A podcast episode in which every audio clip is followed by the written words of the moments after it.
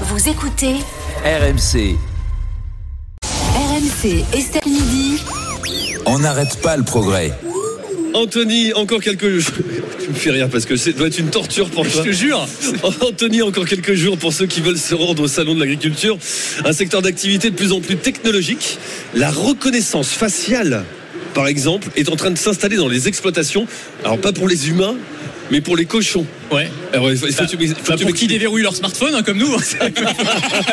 Il faut bien, écoute. Alors, c'est vrai que pour les humains, on voit bien les usages, le smartphone, la surveillance aussi, hein, avec toutes les questions, y compris euh, philosophiques que ça pose. Mais de plus en plus, oui, on a de la reconnaissance faciale pour les animaux. C'est les Chinois qui travaillent là-dessus. Alibaba, c'est l'équivalent chinois Voilà, d'Amazon. Ils je ont mis me au point- méfie là.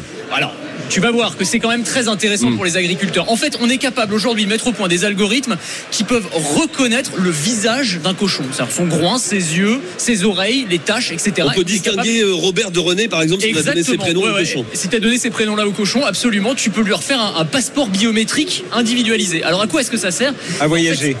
Quoi Non, à voyager. Oui, à voyager, évidemment, à voyager et aussi, et aussi à avoir un suivi individuel de chaque cochon au sein de l'exploitation. Et ça, c'est très intéressant. Par exemple, pour individualiser les portions de nourriture que tu vas leur donner, Ah oui. tu peux analyser très précisément leur âge, leur poids, leur corpulence, est-ce qu'ils ont pris du poids, perdu du poids, et donc tu vas pouvoir leur donner bah, pas forcément la même quantité euh, de nourriture à Roger qu'à Robert. Je sais plus c'est les prénoms que tu avais pris. Ouais, mais c'est à peu près Robert ça. et René, ouais. Voilà, On exactement. est connus de, de suivre, qui étaient des sacrés cochons. Ouais, c'est vrai. Et on est capable de suivre leur, leur état de santé quasiment en temps réel. Ça peut sembler comme ça un peu euh, gadget ou superflu. En fait, c'est des outils extrêmement intéressants pour gagner euh, en productivité pour, euh, pour les agriculteurs et pour avoir un meilleur suivi de leurs animaux. Alors, on arrive à le faire pour les cochons.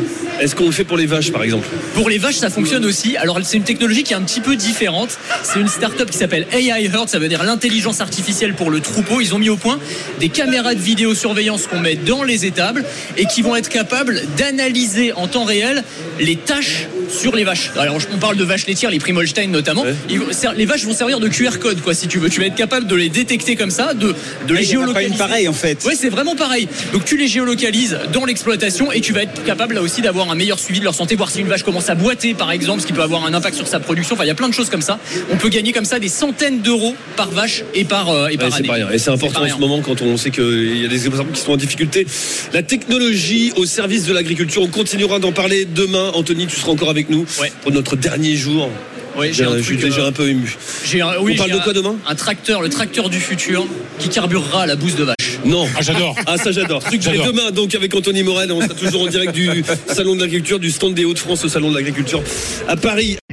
Et si vous aimez la tech et l'innovation, je vous propose de me retrouver dans Le meilleur reste à venir. C'est le podcast qui veut vous donner envie de vivre en 2050, à retrouver sur le site de BFM Business et sur toutes les plateformes.